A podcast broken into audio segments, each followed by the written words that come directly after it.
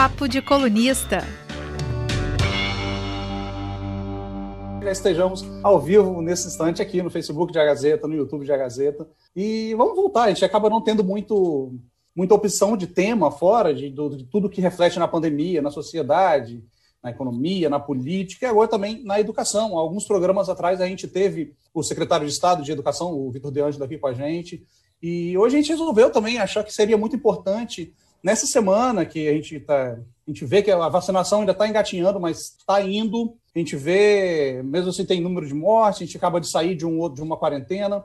É, então a gente resolveu trazer também o lado das escolas, e por isso a gente tem com a gente hoje é, Eduardo Costa Gomes, que é gestor da, da, da escola do, do, Monteiro, a escola Monteiro Lobato, Monteiro, estávamos conversando em off sobre isso aqui também, e, e ele é vice-presidente do, do que é o Sindicato das Empresas Particulares do, do Espírito Santo. E eu acho que a gente quer conversar sobre, que a gente está convidando vocês a participarem do assunto com a gente, é, para saber como, como, vai, como vai ser essa volta às aulas, é, como estão os processos de a segurança, se realmente vale a pena é, voltar às aulas nesse instante, como tem sido esse ano inteiro, estamos desde março do ano passado, nesse processo de pandemia de Covid-19. E para falar sobre o assunto, vocês sabem, eu sou Rafael Braz, estão comigo os colunistas da Gazeta, Leonel Ximenes. Boa tarde, gente. Boa tarde, amigos. Boa tarde, Eduardo. Obrigado por aceitar nosso convite para discutir esse tema tão importante para a vida de milhares de pessoas, né? Sobre a volta das aulas presenciais. Muito obrigado a todos. Beatriz Seixas. Ei, gente, boa tarde a todos, boa tarde ao Eduardo. É, vamos tentar esclarecer né, um pouco mais, então a gente conta também com a sua participação, que está aí nos acompanhando pelas nossas redes. Fiquem à vontade para mandar perguntas e o que a gente puder tentar ajudar, a gente vai fazer aqui. E claro, nosso convidado, Eduardo Costa Gomes, que eu já anunciei. Eu já começo até botando o Eduardo na, na conversa com a gente. É, Eduardo, nessa semana a gente teve, foi, chegou a infeliz marca de 10 mil mortes no estado e, e, faz questionar a gente, né? É o momento de voltar às aulas presenciais no, por aqui. Boa tarde, muito obrigado pelo convite e a palavra é sua. Boa tarde, Leonel, Rafael, Beatriz, né? boa tarde a todo mundo que acompanha. É, pandemia, tratar de retorno, tratar da, da, da, saída de casa é sempre um assunto extremamente complicado. Né? E a gente começa, é, primeiro situando que a pandemia é, de, é, da saúde, né? A gente traz aí uma questão de saúde que afeta o econômico e social, mas ela começa na saúde. E esse retorno, ele tem uma marca muito importante, porque ele tem a mão dos médicos. A gente tem a Sociedade de Infectologia, de Pediatria, né? o Conselho Regional de Medicina daqui, a Associação dos Médicos, todas as grandes entidades médicas é, dizendo, e, e, e de forma muito coerente, com argumentos muito robustos, que a escola, principalmente na idade de educação infantil e fundamental 1, não havia por que mais ficar fechado. Né? Eles tratam da, da característica da doença para essa faixa etária e do prejuízo que se tem acumulado para essa faixa etária também. Então, na opinião da comunidade médica, o retorno não podia ser é, retardado, ele tinha de acontecer, é, inclusive antes mesmo dos outros setores. É, isso é um ponto importante para citar. Porque vamos lembrar, é, e aí fica à vontade para me cortar, viu, pessoal? Porque às vezes eu me empolgo e falo demais. É, é, a gente tem que lembrar que a escola fechou em março de 2020, foi o primeiro segmento a fechar. Ele foi o último a voltar. Aí eu vou, assim, eu vou, não vou generalizar, porque a gente tem que colocar evento nisso também. Setor de evento e turismo sofreu, óbvio, muito mais que todo mundo. É, não voltou e não tem perspectiva de volta na, nos grandes eventos e tudo mais. Mas dentro dos setores produtivos que a gente tem de comércio, serviço e tudo mais, tirando esses dois que eu coloquei, a escola foi o primeiro a fechar e o último a abrir, né, em outubro do ano passado. A gente voltando outubro, outubro do ano passado, é, escalonado, com protocolos e etc., teve uma nova suspensão agora, em razão da, da piora, né? e aí entra a opinião médica dizendo que já conhece um pouco sobre a doença em relação às crianças. E o conjunto né, de todos esses argumentos e fatos trazem para a gente uma convicção que o retorno tinha de ser agora, tinha de acontecer agora. Só quando a gente fala de retorno, é o presencial, é daquele modelo, pode ser semi-presencial também, pode, continua algumas aulas é, em, em modo remoto. Sim, Porque sim. tem comentários aqui, se a escola, nesse período, elas são obrigadas a ter o ensino remoto, a oferecer o ensino remoto também tem muita coisa que envolve, até me corrigir, assim, não é que a escola voltou, a escola voltou à atividade presencial coletiva, porque no risco alto já estava permitido qualquer segmento funcionar com atendimento individual, E a educação infantil estava fazendo isso, inclusive. Todos os outros podiam, mas a educação infantil, em especial, já estava fazendo atendimento. Então, quando a escola volta para o presencial de maneira coletiva, você tem as turmas podendo frequentar, o número de alunos aumenta nessa, nessa, nessa possibilidade de atendimento diário, é, você não abandona de forma alguma o modelo remoto. Né? A modalidade remota, ela não é somente quando se tem é, uma proibição de funcionamento presencial coletivo. Ela acontece porque eu tenho uma família ou uma criança com comorbidade que não pode frequentar, né, que vai aguardar a vacina até o final, ou simplesmente porque queira não frequentar. Isso é, é possível. Então, as escolas oferecem o um modelo remoto para todos, aí eu estou tratando das escolas particulares, tá, onde me cabe aqui, é, oferecem para todas as famílias que, porventura, não podem ou não queiram a modalidade remota. E isso, Rafael, vai continuar por um bom tempo, viu?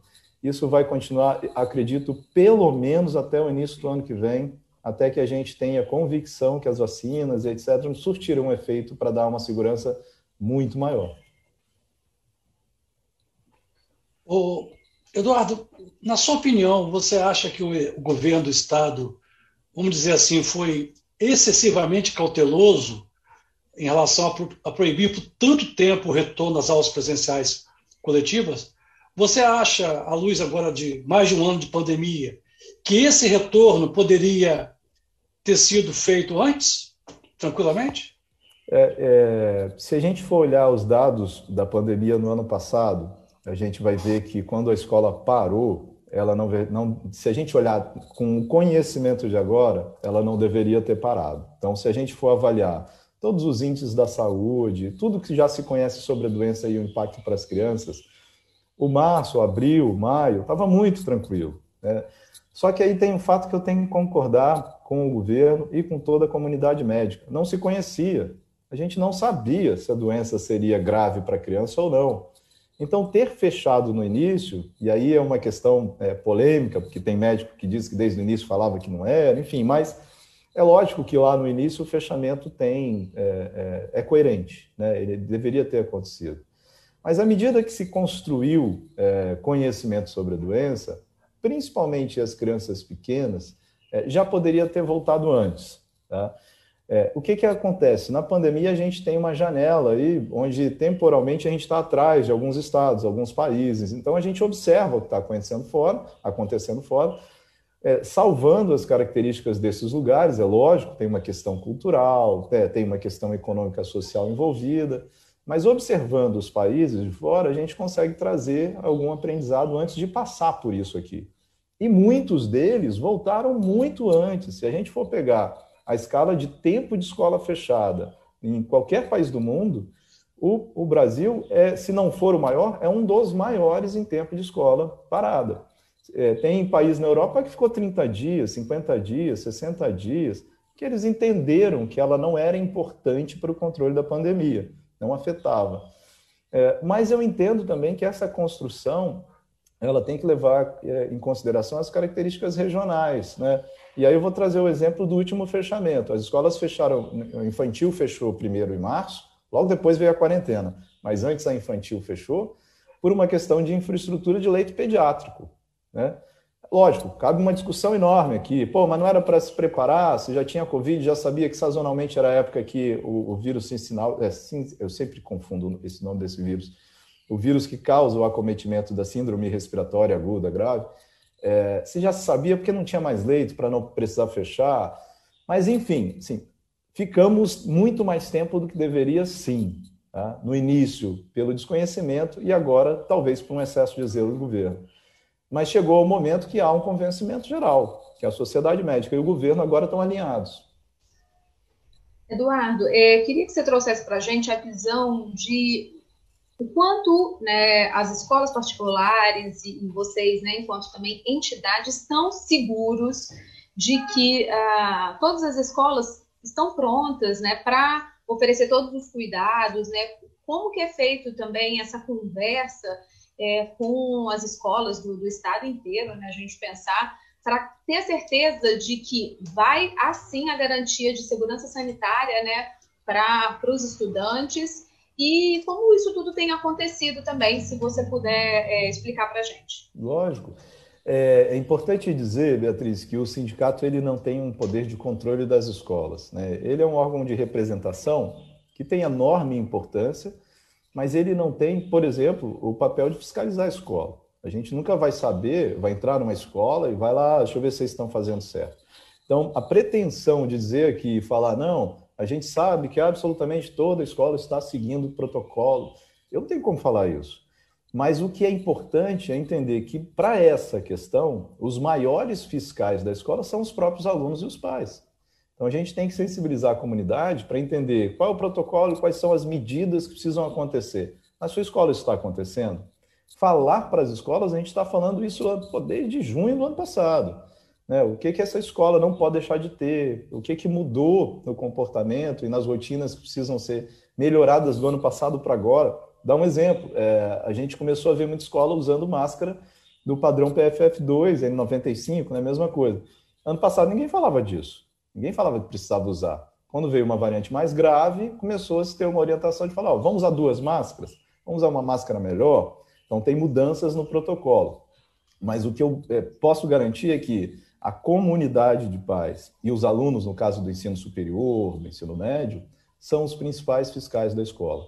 E são eles é. que controlam e denunciam.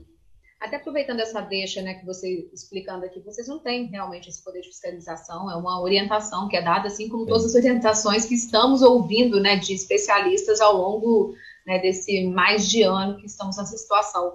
Mas se por um acaso os pais identificarem que determinada escola não está é, cumprindo com tudo que é indicado, com todos os procedimentos necessários, qual é a orientação de vocês? Além, imagino, claro, da conversa com a própria escola, que eu acho que esse deve ser sempre o primeiro passo, mas passou disso, não funcionou, deve buscar o sindicato para pedir uma ajuda, ou o próprio governo, a quem eles devem recorrer? É, é, muito feliz quando você fala que tem que falar primeiro com a escola. É sempre assim. Né? Eu acho que escola é uma comunidade. Eu não posso tratar. Escola, diferente de muitos setores produtivos, tem uma característica que a fidelização e a forma de interação do cliente, né, da pessoa que eu atendo, e é legal pensar que escola tem dois clientes, quem contrata e quem frequenta, no caso da educação básica principalmente. É, a gente tem esse apelo de primeiro falar com a escola. Por quê? É, muitas vezes pode ser algo que a escola realmente não percebeu. Pode ser uma falha que passou e que ela se, é, estava convicta que estava fazendo e não estava acontecendo. É, vamos falar que a gente tem escolas de educação infantil que atendem 30 alunos de educação né, infantil, por exemplo, e a gente tem escolas de 5 mil alunos. Então, o contexto de cada escola também vai ser diferente. Pega uma escola de ensino médio que tem ali 500, mil alunos, o controle dessa população, e adolescente é mais difícil nessa, nessa questão pandêmica, é muito, mais, é muito mais complicado acontecer. Então, assim, primeira coisa que o pai tem que fazer é conversar com a escola. E aí, é, para deixar claro, dentro de, dessa organização de retorno das atividades presenciais desde o ano passado, a escola tem duas obrigações: seguir o protocolo, que está na portaria é, conjunta da SESA e da SEDU, né, das duas secretarias de governo, e dentro do protocolo tem a criação de um comitê. Esse comitê é um comitê local de prevenção e ele tem participante de todos os segmentos. Ele tem é, funcionário administrativo, professores, pais, alunos, mantenedor o conselho é uma esfera fiscalizadora, é uma esfera que, que, que tem poder, inclusive, é, de orientar a escola o que, que ela deve ou não fazer. Ah, mas esses conselhos são efetivos, eles funcionam? Depende da escola, depende de quanto de tempo e investimento foi colocado para isso funcionar. É, e aí eu preciso assim, deixar muito claro que quando se cria isso para a escola particular, é um pouco diferente da escola pública, porque a escola pública já tem uma dinâmica né, é, de, de, criação de grupos de conselhos de pais de participação em decisão dentro da escola. Na escola particular, isso não é tão comum. Então, esses conselhos precisam aprender a funcionar. Mas a ordem seria escola e comitê. Esse comitê tem que ser visível né, para a comunidade, então, escola e comitê. Partindo dali, dependendo do que está acontecendo, se não tem escuta, não é nem sindicato. O sindicato ele seria uma ajuda para intermediar aquilo que a escola e o pai não estão tá falando. Mas a gente pode falar diretamente do, da, da, vigilância sanitária, que faz o controle epidemiológico e tudo mais. Então, pode acontecer do pai entender que é melhor ir direto lá. E às vezes é um favor ele fazer isso, tá? porque esses problemas não podem ficar é, durando muito tempo. Tem coisa que tem que ser resolvida imediatamente. Então, às vezes, uma medida mais dura mais eficaz. Mas é importante dizer que todas as escolas oficiais, né, autorizadas, é, cadastradas no Escola Segura, que é uma plataforma que o governo fez para acompanhar o processo dentro das escolas. É, essas escolas foram fiscalizadas pela vigilância. Tá? Eu desconheço uma escola que não foi fiscalizada pela vigilância municipal, que tem é, a estadual e a municipal, elas interagem, integram né, para poder funcionar durante a pandemia. Então, eu dou o exemplo da minha, a gente já teve a vigilância pelo menos quatro vezes na escola. E é uma visita que às vezes a gente chama, isso é legal. A escola liga para a vigilância e fala: Ó, oh, eu estou com dúvida e tem algumas questões que eu preciso esclarecer com você. Mas pode ser uma demanda de denúncia. Tá? Pode ter um pai, um professor que ligue para lá e fala: Ó, oh, visita tal escola que está acontecendo alguma coisa errada. Ah, já que está falando, você até falou no começo da resposta, a questão de não existe, não tem como, sabe, vocês, o sindicato, o Sinep, saber de tudo, todas as escolas, obviamente. Mas é, vocês têm uma noção de quantos professores já tenham sido vacinados, talvez? Existe esse, esse controle, funcionários? para dar segurança para as famílias dos alunos, porque nos comentários aqui tem muita gente falando que tem muito medo de mandar a criança para a escola e a criança voltar com Covid e né, passar para o resto da casa, pessoas mais velhas, pessoas de grupos de risco. Então, existe esse, cuida esse cuidado com, talvez, no caso, seja até falar pela, pela sua escola, né, no caso, mas uhum. é, vocês têm esse controle? Existe algumas, algumas escolas de amigos também mais próximos, você é, sabe? Então, é, essa faixa que foi vacinada agora foi dos 50 a 59. Tá? É a primeira faixa de vacinação dos professores. Foram professores e gestores, coordenadores, diretores. Esse grupo 1 foi vacinado agora, 50 a 59.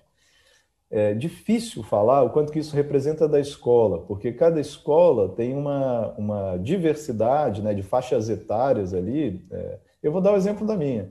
A gente teve até agora é, 15 professores de um público de, de, um, de um grupo de 90, por exemplo. Então é pouco, é muito pouco ainda. O grande grupo. Isso tá a gente está falando 39. da primeira dose ainda, né, Eduardo? Primeira dose, primeira dose. A segunda dose já é a, a, quase agora. O primeiro grupo dos 50 a 59 vai dar o, o prazo agora, tá, para tomar a segunda dose. Mas é, é, importante, Rafael, ressaltar que a questão do contágio, do contágio do aluno, ele é mais importante, se eu for pensar em risco, de aluno para aluno do que aluno para professor. Tá? Então, a vacinação do grupo de professores, lógico, é uma proteção para todos, mas principalmente para ele mesmo. Tá? É, e aí, eu acho importantíssimo a gente situar que o que a gente faz sobre saúde na, na perspectiva da escola é mitigação de risco. Então, o que, que eu estou fazendo para diminuir esse risco? Porque você botou o pé na rua, aliás, nem precisa sair de casa. Em casa já tem risco. Né? A gente tem histórico de pai é, que isso contaminou com entrega. Ele não saiu de casa, porque ele tinha uma doença gravíssima, não, poderia, não podia sair, a família inteira, e ele ficou é, grave, inclusive, sem sair de casa. Então, assim, na escola o que a gente faz é mitigar risco. Mitigar risco. E aí, quais são as medidas mais eficientes? Distanciamento, uso de máscara, higienização. É tão simples, né? E a gente fala tanto disso o tempo todo que às vezes as pessoas não ouvem mais. Mas é isso. Então, para esse menino que vai frequentar, essa menina que vai frequentar a escola, qual é a maior segurança que ela tem? Não é a vacina do professor. Eu posso chegar a 100% de vacinação do professor, mas a maior segurança que essa família vai ter para essa criança não pegar é o comportamento de quem usa. Então, a gente insiste, a gente toda semana né, coloca novamente para os pais as informações. Se está com sintoma, não vai. Se tem alguém na família que testou positivo, avisa a escola imediatamente. Então, assim, fazendo esse, essa educação continuada para a coisa aumentar em segurança. Eduardo, falando agora em cenários e possibilidades, é, você teme eventualmente um surto de Covid numa escola? Se isso acontecer, qual a orientação que essas escolas têm, como elas vão agir né, diante de um, de um problema tão sério como esse? E mais adiante, é, não existe um risco de uma responsabilização jurídica, até criminal ou civil, de uma instituição de ensino, se houver, por exemplo, um aluno é, contrair Covid nessa escola? É, vocês discutiram isso? Há esse temor? Muito, muito. Discutimos demais é, existia um medo muito grande né, quando a gente falava disso com todos os gestores, com todo mundo, porque realmente, e continua tendo medo. Mas o que a gente tem que colocar é o seguinte: é, quando as escolas voltaram para o presencial, é, mais do que colocar a instituição como responsável por qualquer tipo de, de contágio, a gente tem que colocar a comunidade inteira. A doença não está no prédio, né? a doença está nas pessoas. Então, por exemplo, se eu tenho uma família que negligencia uma informação, que o pai está fazendo teste de Covid, está sintomático, e mandou o seu aluno para a escola, de quem é a culpa? É, aonde é que está o problema de tudo isso? Porque, vamos lembrar, a criança pode até estar tá contaminada, mas ela normalmente é assintomática. Né? Então, o mais importante desse cenário todo é ter clareza que as ações que dão para a gente mais segurança é de uma conversa franca e aberta com a comunidade que a gente atende, é, orientando como que as coisas devem acontecer. E aí, sobre surto, é legal porque dificilmente as pessoas têm conhecimento né, da parte técnica que a saúde desenvolveu para organizar como isso funciona no ambiente escolar. Existe, existem algumas notas técnicas, né? a última atualizada, não vou, não vou me recordar exatamente o número dela, mas era 75, acho que passou para 82, isso é do, do ano passado, e que ela define como é que se trata surto em escola. E o surto, né, foi, foi um aprendizado novo para mim também, é de duas pessoas no mesmo ambiente. Então a questão é a seguinte: eu tive um testado positivo, beleza. É, eu acompanho to, toda a comunidade que interage com essa pessoa. Se eu, no mesmo grupo, ou seja, a mesma sala, o mesmo ambiente, tive a segunda pessoa que testou, testou positivo, eu tenho ali um disparador de surto que suspende essa turma e todos que estão em contato com essas pessoas imediatamente, aí depende do caso, mas aí normalmente 14 dias. É, e aí a gente aciona a vigilância epidemiológica imediatamente, no dia que se constata isso, e durante a semana alimenta o sistema da escola segura, dizendo que teve lá o contágio e tudo mais. Feito isso, a vigilância epidemiológica vai à escola e faz uma investigação. Então ela vai saber, ó, esse caso 1 que apareceu, é, é, tem relação com alguma, algum fator externo? Tem algum familiar? Frequentou algum lugar? Né? Esse caso 2, tem ou não tem também? Então, por exemplo, pode ter escola que tem dois ou até mais, e que depois consegue investigar que todos os casos foram de ambiente externo, não foi da escola. É, ah, dá para ter certeza? Não, mas dá para ter forte indício. A gente teve muito caso, óbvio, né, de Covid entre famílias, entre profissionais, e a esmagadora maioria dos casos foram claramente identificados, né, e aí eu estou falando do universo das escolas particulares todas, é, de fatores externos. Então, a professora ou o professor, o cônjuge, o filho, né, adolescente pegou, e aí era imediato, assim, ó, essa pessoa pegou, o familiar pegou antes e a turma ninguém pegou. Aí era um, um, uma constatação importantíssima para a gente saber os protocolos funcionaram, as medidas que as escolas adotaram deram certo. Né. Então, assim, esse contexto de surto, ele começa, às vezes as pessoas falam, ah, 20 pessoas na escola pegaram. Se chegar a isso, é porque teve algum descontrole, é porque não foi feito o monitoramento correto né, ao longo desse processo que precisa ser feito. Mas normalmente, quando se tem já dois, já tem uma grande investigação e a coisa já está andando. Eduardo, a gente vem conversando né, sobre pandemia aqui com diversos especialistas de diferentes áreas. E na área mesmo de epidemiologia, entre médicos, muitos já chegaram a dizer assim: não é uma questão é, se nós teremos uma nova onda, mas quando teremos uma nova onda, né? Porque há, variantes, é, conforme você abre novamente a economia, como agora está acontecendo, as pessoas circulam, então inevitavelmente o vírus vai circular mais, já que a nossa vacinação ainda caminha a passos lentos. Queria te perguntar, vocês temem que seja necessário um novo fechamento né, da, das escolas, né, até como procedimento que venha a ser imposto pelo, seja pelo governo do estado ou por outros órgãos? É, como que vocês também lidam com isso, com essa possibilidade de a, a qualquer momento né, pode vir uma nova orientação? Sim. É, é legal lembrar o histórico também de como foi a possibilidade de abrir escola durante a pandemia. Quando fechou, fechou e, e ninguém sabia de nada. Quando abriu, a gente abriu em risco baixo. Então a gente tinha números muito baixos né, de óbitos, de contágio, de tudo.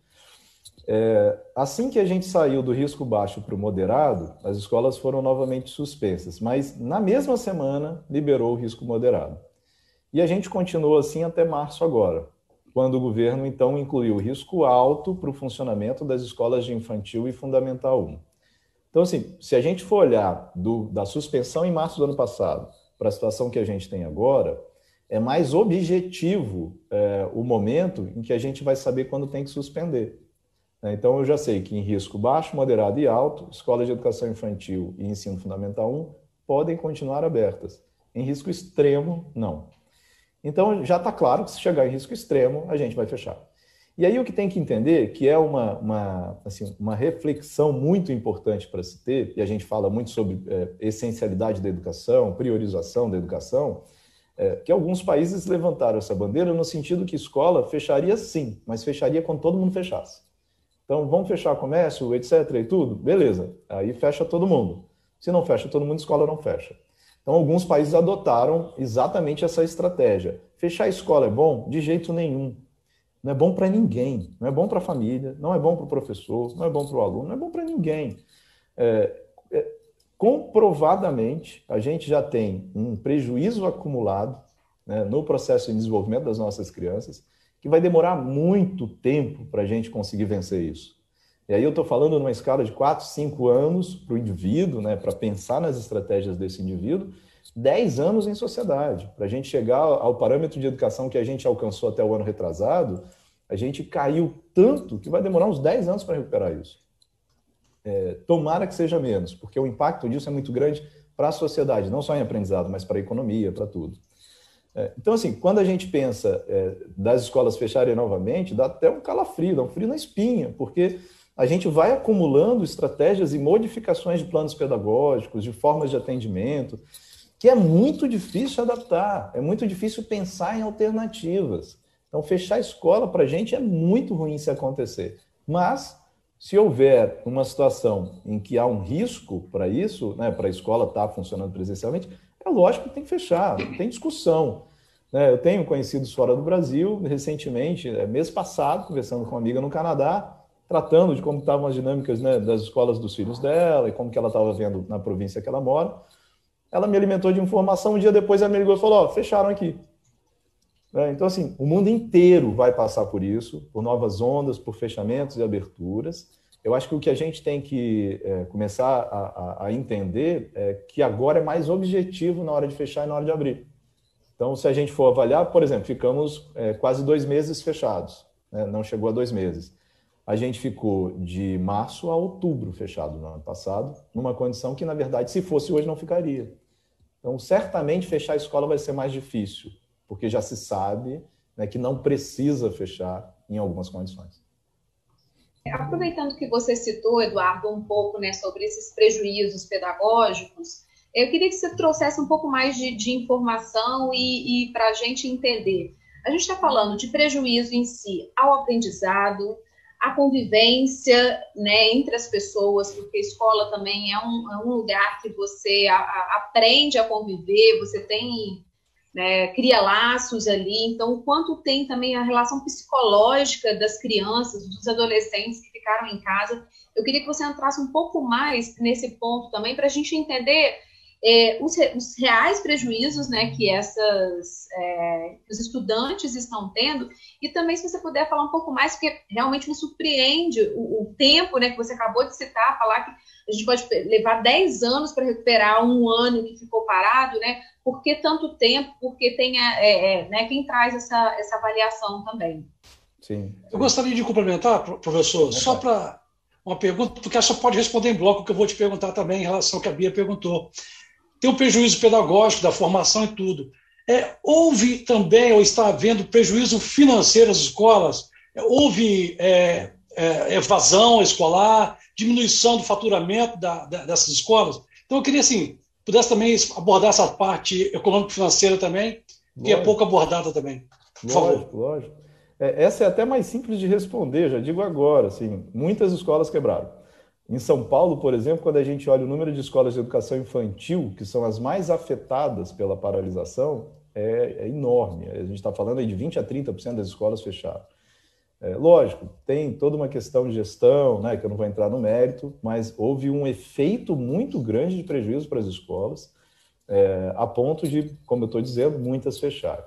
É, mas isso, quando a gente entra no mérito das escolas de educação básica, né, que são as escolas de fundamental né, infantil, fundamental, ensino médio, É, a gente, obviamente, sabe que essa família precisa de uma escola para o aluno, é uma obrigação a matrícula. Tá? Então, você ter uma evasão a ponto de não ter mais matrícula, de, de maneira que preocupa a escola a sua existência, quando eu estou no fundamental e o médio, isso é mais difícil. O que aconteceu foi que essas escolas usaram estratégias, como a MP de redução, suspensão de contrato, né? para diminuir seu orçamento e criar condições de, de facilitar para as famílias, inclusive, é, os valores pagos e tudo mais. Mas é, arrisco a dizer, e aí é um dado que a gente não tem, né, isso geralmente as escolas não compartilham com o sindicato, mas arrisco a dizer que, é, que 90% das escolas, se não fecharam em prejuízo importante, zeraram as suas contas. Né? Passaram, então, passando dois anos zeradas, pelo menos, que é o mínimo que se tem. Sobre a questão do prejuízo, de fato, pedagógico, né, é interessante contextualizar que a educação hoje, quando a gente fala de desenvolvimento desse aluno, é, ao contrário de que muita gente fala, não é propriamente a questão acadêmica. Né? Eu não vou falar, por exemplo, e isso óbvio que tem o efeito, é, vou dar o exemplo da minha filha, que tem sete anos, entrou ano passado, primeiro ano fundamental, o ano inicial de alfabetização oficial. Tá? Ela aprendeu? Não, ela não aprendeu ela tem ainda uma necessidade de um acompanhamento e provavelmente pelos próximos dois anos para ter a situação que talvez ela tivesse alcançado no final do ano passado. Aí eu estou falando individualmente, um prejuízo individual. Mas na educação, além do acadêmico, e aí a gente pega o documento norteador do que é um projeto de escola, que é a Base Nacional Comum Curricular, ela é a base para um currículo de escola. Ela começa falando de 10 competências gerais, sendo que a maior parte dessas competências não são acadêmicas elas são vinculadas a habilidades socioemocionais, né, como você falou da questão de interação, elas são vinculadas a algumas questões culturais, tecnológicas. Então, assim, existe tanta coisa por trás do desenvolvimento desses alunos numa escola que eu não posso só falar, por exemplo, para minha filha de 7 anos, que o prejuízo foi a alfabetização. Não, não foi. O prejuízo de convivência e o desenvolvimento social dela afeta muito o potencial que ela tem de desenvolvimento na vida adulta. As crianças da educação infantil que não frequentaram escolas, né, o 0 a 3 anos, ele precisa de relação com outra criança, na qualidade do estímulo, porque é pela brincadeira com outras crianças que se dá o aprendizado, e é exatamente nessa fase da vida onde há uma explosão neurológica. Então a gente tem ali um prejuízo que na, até os cinco anos, nessa fase de explosão, esse período não vai voltar. Tá? Se eu tenho aí um ano e meio de prejuízo numa fase extremamente importante dessa criança, eu vou conseguir recuperar? Óbvio que a gente tem estratégias para recuperar, mas a forma que isso vai acontecer, ela não é imediata, porque se perde uma janela de oportunidade de desenvolvimento naquele período. E aí a gente vai tratando assim de um desdobramento disso, porque a criança, por exemplo, que hoje chega à escola com uma dificuldade de convívio de nada, de, danada, porque ela tem um medo excessivo do ambiente externo de fora da casa dela. Né? Ela, ela, ela criou uma proteção que, para interagir fora de casa, é difícil. A interação faz parte do processo de aprendizagem, porque eu aprendo com o outro. Então, se eu vou acumulando essas coisas, né, eu entendo que ali tem uma complexidade grande demais por trás que a escola tem que pensar junto com a família. A escola sozinha não dá conta desse prejuízo, tá, gente? Que precisa ser personalizada e individualizada. Só que a escola não dá conta de personalizar e individualizar tanto caso. Escola é um ambiente coletivo. Ela olha a diversidade que tem e, obviamente, vai tentar é, é, fazer o máximo por cada criança. Mas a diversidade que se tem agora é grande demais para dar conta em pouco tempo.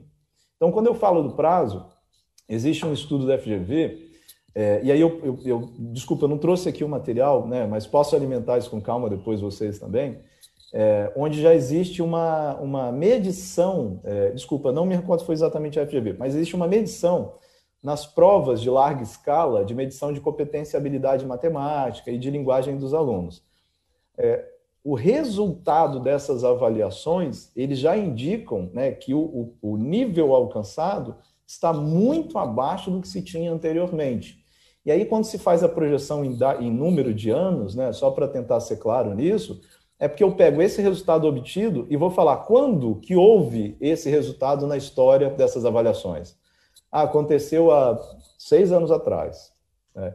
Então vamos entender que o, todo o processo de desenvolver a educação e melhorar a qualidade, eu fui aumentando as notas, mas agora eu trouxe ela lá para baixo de novo.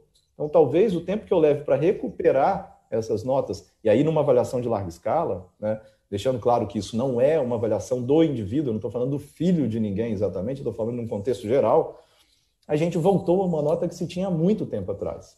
Então, o receio é que eu leve tanto tempo como eu levei para chegar ao que eu tinha por conta dessa queda da nota. Tá? E aí, essas notas, gente, a gente está falando de avaliação que não só, não só avalia uma questão acadêmica, avalia, avalia também questões de competência e habilidade. Aí eu vou, vou trazer para vocês, assim, nos próximos meses, muito provavelmente a gente vai ter muito resultado que vai consolidar esse prejuízo, porque a gente tem aplicação do PISA, né? aí no mundo inteiro a gente vai ter um parâmetro disso. E algumas avaliações dessas é, medem exatamente a proficiência desse aluno intervir no meio, né? ou seja, senso crítico é, e várias outras questões que precisam ser avaliadas que não só conteúdo. Né? Não sei se eu consegui ser claro, Beatriz. É, Eduardo, até antes da gente, até você falou, vou até resgatar uma, um outro assunto aqui que me veio, é, tem, que tem a ver com a perda né, de, é, de, aprendizado mesmo, de convivência, mas também volta até a ver com cuidados das escolas, com alunos, no caso, com necessidades especiais, alunos autistas, com síndrome de Down, com requer um, um, um, um, tratamento mais próximo, né? Porque a gente sabe tem esse distanciamento, óbvio, as escolas estão se planejando para cumprir isso, mas e nesse caso de alunos com essas necessidades que precisam de ter um acompanhamento mais próximo, mais direto ali, como que tem essa, essa, essa orientação? A gente teve muita regressão nos alunos da educação especial, muita, muita mesmo. O remoto é mais cruel para eles. É exatamente pelo que você colocou, Rafael. É, não só porque é difícil fazer o remoto, mas quando se estabelece o presencial, algumas necessidades, né, algumas características de síndromes e tudo mais, nos impedem de trazer esse aluno imediatamente de volta para a escola. É, as, nas escolas é obrigatório o uso de máscara, por exemplo. Então, eu preciso que o aluno use. É, aquele aluno que representa um risco por não conseguir usar, ele até hoje a gente aguarda ainda uma posição do governo sobre um protocolo claro de como tratar dessa questão. Ah, então, assim, existe um prejuízo para esse grupo, é, de novo, que também a gente não tem a exatidão da medida, mas ele é muito grande e envolve, como você disse, uma proximidade maior do que os outros alunos, porque muitas das, das, das necessidades demandam um tutor, demandam de um adulto ao lado dessa criança, ajudando e intermediando o processo com ela. E aí esse adulto, óbvio, né, a gente também tem que ter uma preocupação enorme com a saúde dele. Qual é o contexto em que eu volto uma criança né, do grupo de atendimento de necessidades especiais com tutor no ambiente escolar presencial coletivo, numa sala com distanciamento, com regras, com normas. É, é muito difícil. Esse grupo, em especial, é, junto com a educação infantil, é o maior desafio da educação nesse momento, disparado. Então, ainda não tem nenhuma orientação mesmo de de governo, de, de entidades, de nada a respeito não disso, que realmente um é complicado. Protocolo. É, não existe um protocolo. As escolas voltaram a atender, os alunos estão indo para a escola. Tá? Que eu digo que não existe um protocolo é porque, por exemplo, tem crianças que não usam máscara. É, tem crianças que, que, enfim, precisam de um cuidado, é, de, uma, de um assistencialismo que não pedagógico, mas da saúde, é, de sonda, etc., e coisa e tal, que muitas escolas estão conversando com as famílias falando assim, eu não consigo dar esse suporte ainda, porque eu não sei em qual risco eu estou te atendendo. Então, assim, existe uma preocupação grande das escolas em entender exatamente como fazer, quando fazer, né? É, mas quando eu situo o grupo, né, é, eu não estou generalizando que eles estão em casa ou que eles estão na escola. Tem uma parte que já está na escola, tem uma parte que ainda está em casa. É, por isso que eu digo, são tão afetados como a educação infantil nas séries iniciais. Eduardo, é, se o governo do Estado, por uma contingência, resolver fechar tudo de novo, proibir as a volta às aulas, a continuidade das aulas presenciais, o Sinep cogita, por exemplo, ingressar com ação à justiça. É, na semana passada, uma escola particular de Vitória, uma rede, fez isso, chegou a obter um liminar, que depois foi cassado, mas essa decisão pode ser do sindicato, uma coisa um pouco mais ampla? Essa, pode acontecer. Existe essa possibilidade? Existe. Eu acho que assim, a gente nunca. É, é legal entender que a justiça não é uma briga, né? A justiça é uma ferramenta, é, um, é uma ação de mediação quando não há um diálogo ou não, não há um entendimento de como as coisas devem acontecer. Então, é óbvio, pode acontecer, né? mas o momento que a gente está hoje já existe um processo de entendimento do governo, aí vamos voltar. Risco alto está liberado o funcionamento de infantil e fundamental 1. E com grande chance do próximo passo agora a gente começar a ter também os outros segmentos funcionando. O que a gente já observou, né, e você colocou muito bem, é que as escolas já começaram esse processo. Então, muitas escolas já ajuizaram. Tá? É, e aí, essa obtenção de liminar para funcionamento, de caçar liminar, isso é muito ruim, sabe? Isso é muito ruim para todo mundo, principalmente para as famílias. Porque imagina, essa escola que falou que segunda-feira atenderia todo mundo, criou uma enorme expectativa. Antes da segunda-feira já teve que falar que não podia mais atender, né? Então, assim, cria uma, uma, uma sensação que não é boa. E aí é, a gente tem como política a negociação com o governo para fazer com que a coisa funcione dentro de um diálogo e uma coerência. É, a gente entende que, se óbvio, a coisa não funcionar, né, se a gente entender que há argumentos muito fortes para perceber que há um equívoco na tomada de decisão, pode ser que a justiça seja um caminho, pode ser sim. É, nesse momento, a gente já está é, é, entendendo que, além da abertura da infantil e fundamental, com a curva descendo, a gente está muito próximo da abertura do restante dos segmentos. Né. Então, o tempo né, dessa coisa acontecer talvez seja mais rápido é, exatamente pela própria saúde, não por outros métodos. É, Eduardo, eu estava lendo aqui nos, comentários do, do, da galera que está acompanhando a gente, e tem, acho que a maioria, a grande maioria, hoje que está acompanhando, são é formada de mães, ou avós, ou tias, de mulheres preocupadas com o retorno. Né? Então, tem ó, a Dagmar, a Maristela, a Dora, a Andréia, a Márcia. Tá, o pessoal está como garantir isso mesmo, essa, segurança? A gente já até falou um pouco sobre isso, do, do, dos alunos nessa volta às aulas, e, mas também eu queria saber como foi a. Houve uma relação de pais, de alunos, de, durante esse ano, durante agora os processos de reabertura, com o SINEP, com as escolas, ou relação direta, de conversa, de tentar conversar, não, olha só, a gente vai fazer isso, a gente vai seguir os protocolos, né, o seu filho vai estar super bem cuidado, é, como tem sido essa, essa, essa, relação entre pais mesmo e, e, donos de escola e escolas, né? Sim, sim. Então, é, esse processo já está é, acontecendo há muito tempo. Desde outubro, quando foi o primeiro retorno, é, houve vários momentos de possibilidade de interlocução entre família e escola. Então, a gente entende né, que, que, que, de verdade, a relação da família e da escola está acontecendo já desde outubro. Isso não é novo. É, mas a, a, nesse momento, o sindicato recebeu ligação de família e tudo mais. Nesse momento, eu volto a dizer assim, a relação está na comunidade de escola. A escola é uma comunidade, ela precisa acontecer lá. E aí, quando você tem uma família muito preocupada em retornar ou não retornar, ela precisa conversar com a escola sobre isso. É, e volto a dizer, essa família não tem obrigação do retorno. Essa família ela não precisa que o filho vá. Os filhos podem continuar estudando pela modalidade remota. Isso está garantido. E isso já está garantido, inclusive legalmente, passando pelo Conselho Nacional de Educação, sendo regulamentado agora aqui no Estado e tudo mais. Então, assim, para a família que não se sente segura, esse filho não precisa ir para a escola. Ao contrário, a gente tem famílias extremamente agoniadas porque os seus filhos estão adoecendo em casa, adoecendo mesmo. Tá? E para essas famílias, a possibilidade de ir à escola, e agora com toda a comunidade médica dizendo que, a, que existe muita segurança nesse ambiente, é um conforto para ela.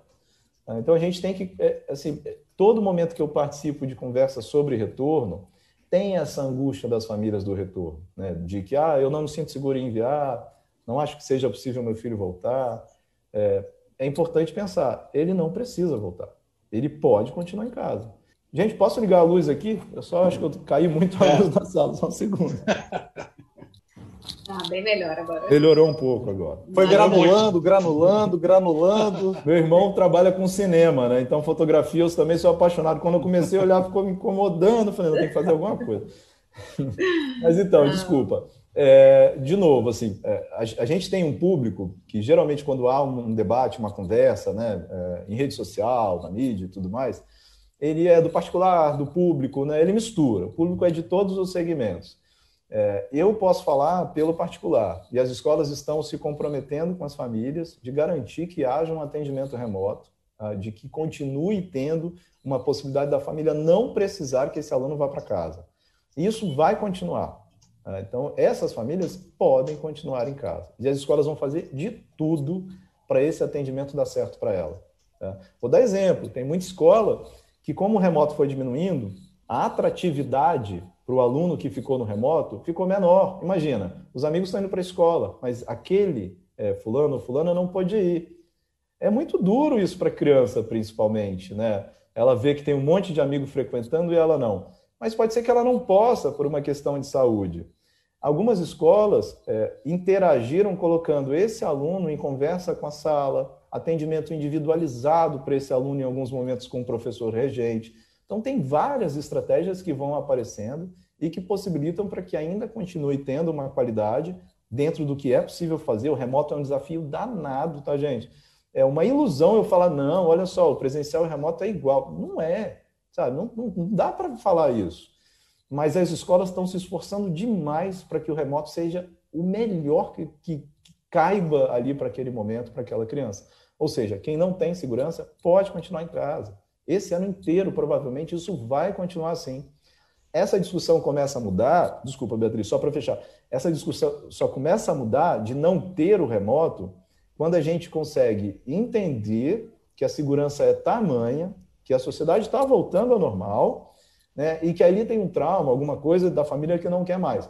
E aí, ah, dois alunos no universo de 500 alunos, óbvio que a escola vai ter que entender se é cabível ou possível manter. Mas hoje as escolas estão mantendo. Agora, é, esse ensino, Eduardo, é, por mais que não seja a mesma coisa, né, como você acabou de, de citar, né, a convivência, toda essa relação faz diferença, mas em relação ao programa ali pedagógico, o que vai ser ensinado em sala de aula ali no físico ou no digital, né, isso, isso segue a, ao mesmo para as turmas que para os estudantes que estão na mesma turma, né? Não, não, tem uma diferença nesse sentido de programa escolar. É mais Sim. do que da experiência, né, que você é, já colocou aqui. Sim, sim, é isso. É, só que aí eu, eu, eu tenho que dividir isso com a educação infantil de forma diferente. Por quê? Primeiro, eu tenho uma restrição de tempo de tela. Então, eu não posso ter né, as crianças aí abaixo de 10 anos, né, e aí entrando no infantil abaixo de 6 anos, com mais de uma hora. Né? As crianças até dois anos nem poderiam ter tela, e estão tendo. E muito, não pela escola, mas pelo contexto. Quando a gente passa um pouquinho disso, das crianças que come poderiam começar a ter tela, uma hora de tela em casa, que seria aula, mesmo que gravada, ou síncrona ou assíncrona, ela não equipara seis horas de escola. Então, eu tenho, por exemplo, a educação infantil, uma hora de interação que a escola pode promover com base naquilo que é recomendado para a criança em tempo de tela. Posso ter mais três horas de desenvolvimento de atividade assíncrona que a família precisa assumir, porque não tem outro interlocutor para isso. Mas entende que esse aluno que estiver na escola frequentando seis horas, o volume vai ser diferente? Então, não dá para comparar. Quando a gente avança e esse aluno vai crescendo, né, os alunos mais velhos, eu começo a ter uma proximidade muito grande disso que você está falando. Tá? E aí, qual é a ferramenta que a gente vai ter que usar? Está usando e vai ter que usar para entender quais são as necessidades. Porque tempo, hora de estudo, não quer dizer necessariamente aprendizado. Eu posso fazer 10 horas de um jeito, mas que em meia hora de outro jeito seja mais eficiente. Então, a gente vai ter que se valer de ferramentas diagnósticas para entender o aproveitamento do que está tendo do período remoto e do período presencial, como está sendo executado, e isso vai ditar novas dinâmicas de escola. Tá? O ano passado, o Conselho Nacional né, soltou uma nota dizendo é, as escolas precisam avaliar os seus alunos com diagnóstico, não como medida de classificação, Precisa, precisa conhecer o que se avançou desses alunos assim que voltar. Com isso, ela vai entender o que, que deu certo, o que, que não deu certo, o que, que, que eu preciso refazer, o que, que eu não preciso refazer, porque lá um ano, dois anos depois ele vai ver de novo, então eu posso tocar. Quando eu falava de complexidade dessa montagem, está nisso. Tá? Porque o modelo, a forma, o quanto se aprendeu, o que, que tem que fazer, isso vai variar demais na idade e para a característica de cada aluno. Esse modelo híbrido ele exigiu é, ter mais professores, por exemplo, porque você para você dar conta né, do, do, físico ali, mas também desse tratamento diferente para quem está em casa? Para algumas idades, sim, para outras não. Então, se a gente for descer do superior para o ensino médio e ir caindo, essas aulas são transmitidas simultaneamente. Eu dou aula presencial e dou aula do remoto. Só abrir um parêntese, quando a gente fala de híbrido, a gente não está falando só de remoto presencial, tá, gente? O conceito de hibridismo está também numa questão metodológica. Então não adianta só eu falar que o híbrido é remoto presencial, porque a dinâmica de funcionamento desses dois modelos é diferente. Ah, eu trabalho o remoto de um jeito e o presencial de outro jeito, que é um conceito antigo, inclusive. Né? Muito antes da pandemia, esse conceito na educação já existia. Mas a, quando a gente vai caindo a idade, então, né, no que você colocou, a, as crianças vão começando a ter uma necessidade de maior personalização em atendimento e de um cuidado de atenção que a transmissão simultânea começa a ser muito difícil fazer. Então, se você pegar uma sala de 20 alunos de 6 anos de idade, de 7 anos de idade, e botar um professor para gerenciar um grupo de 10, 15 alunos em casa, 10 alunos na sala, é muito difícil. Então, não dá para ter a mesma dinâmica. Então, sim, muitas escolas contrataram mais profissionais ou reorganizaram a carga horária. Eu tinha lá cinco horas, eu vou dar quatro, essa hora que sobrou do dia eu vou usar para uma outra dinâmica. Né? Então, reprogramaram essa carga horária e a dinâmica de ensino para dar conta, principalmente para os menores. Eduardo, é, você conhece alguns bons exemplos no Brasil e no exterior de retorno presencial bem sucedido que poderiam servir até como referência para o Espírito Santo? Olha, é, depende da ótica que a gente está falando. Porque, assim, se for pedagógica, existem alguns exemplos, algumas formas do, do que foi feito, mas é, é muito novo, entende? Para entrar com um caso de sucesso em algo que está acontecendo, é muito difícil da gente fazer. É, eu acho que daqui a um tempo a gente vai conseguir olhar melhor para isso. Mas o que a gente já começa a perceber, não precisa nem ir fora daqui, as escolas que conseguiram dar uma atenção mais personalizada para o aluno. Né? Aí vários exemplos que aconteceram, inclusive na rede pública. Tem muitos professores que são amigos ou que são funcionários da escola que também trabalham, é, que fizeram, por exemplo, uma ligação de vídeo chamada para o seu aluno em casa e a família participando. Sabe? Só o fato de eu conectar o professor com a família e o aluno, alunos aí de 6, 7, 8 anos principalmente, é, isso já foi estrondoso em eficiência. Porque ter a televisão passando videoaula, entregar uma atividade na porta da escola, não teve o alcance que essa professora teve quando propôs fazer isso. Né? Quando a gente fala de saúde, e aí é, isso está muito parecido no mundo inteiro, porque os protocolos são muito parecidos. O mundo inteiro adotou é, no protocolo a mesma medida: distanciamento, higienização e uso de máscara. Não tem nada diferente, nada mesmo. E aí a gente passa para casos muito específicos, né, que aí é difícil contextualizar como um exemplo para ser seguido, de escolas que fogem da curva. Tá? É, existem escolas, muitas escolas no mundo, que já, já praticam um modelo, por exemplo, que não tem avaliação, é, não se tem prova, não se tem presença, não se tem obrigatoriedade de frequência. Assim, para essa escola adaptar um modelo mais dinâmico de funcionamento foi mais fácil, porque a forma que ela traduzia né, a, o desenvolvimento desse aluno com as ferramentas que ela usava eram cabíveis para um modelo mais alternativo.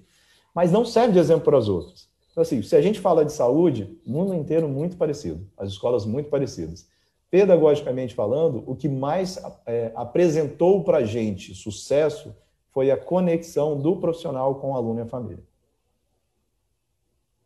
Eduardo, e aqui para a gente já finalizar, acho que é a última, última pergunta, eu queria que você comentasse, porque em relação às escolas públicas, ao ensino público, a gente viu ao longo dessa pandemia é, como foi difícil para muitos estudantes que não tinham, às vezes, uma infraestrutura adequada em casa para conseguir acompanhar o ensino, seja porque não tinha uma internet ou uma internet de qualidade, ou morava em uma casa que cômodo, né? Você divide, você dorme com vários irmãos, com pai, com mãe, enfim, existiu esse desafio também, é, não só do, do, aprendizado, mas nessa infraestrutura.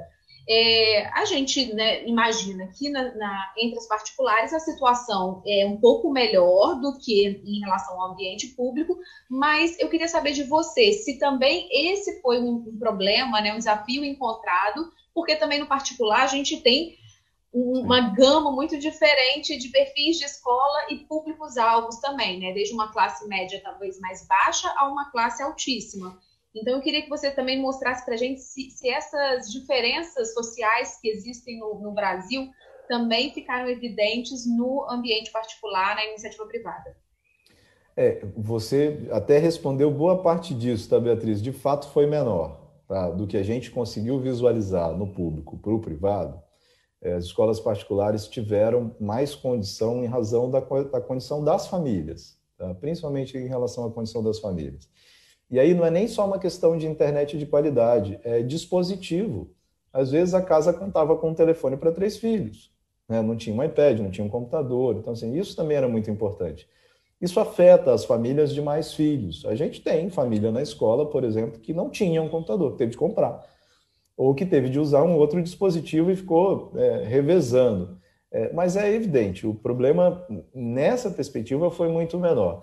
Mas eu acho interessante trazer assim, uma realidade que afetou a escola particular e que vai continuar afetando quando a gente trata da questão tecnológica digital, porque ela falha. Né? Minha internet podia ter caído no meio dessa reunião e ter acabado ela. Né?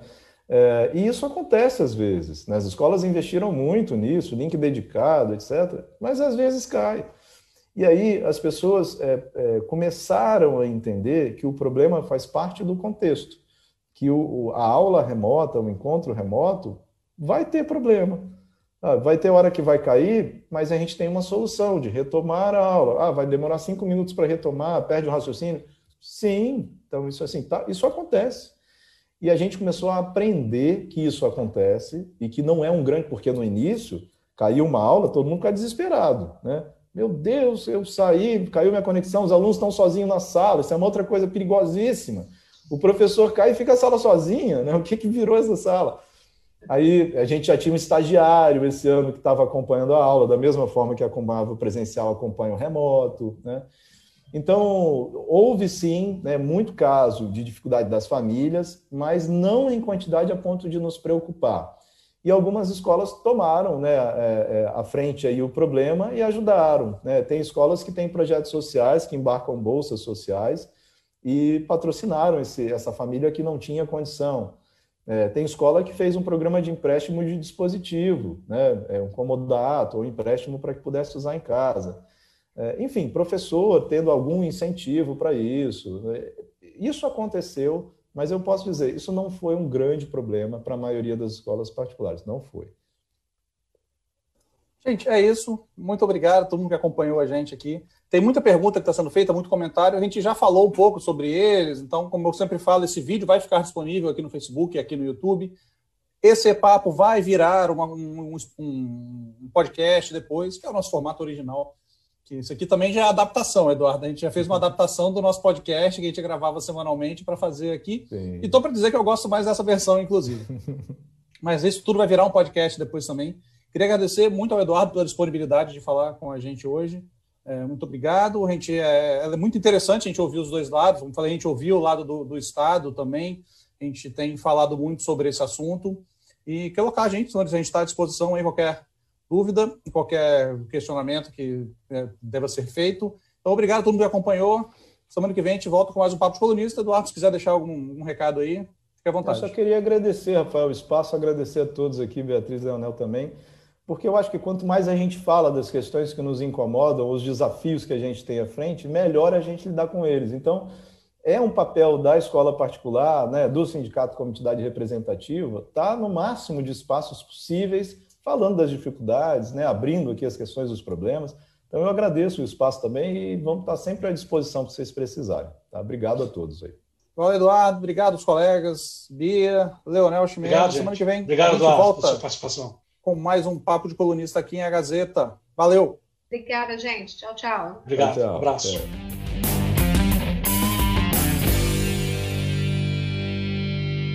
Na próxima semana tem mais Papo de Colunista em agazeta.com.br e nas principais plataformas digitais. Trabalhos técnicos, Farley Silva. Sonoplastia, Murilo Marim. Edição, Vanessa Escardo. Direção-geral, Elaine Silva.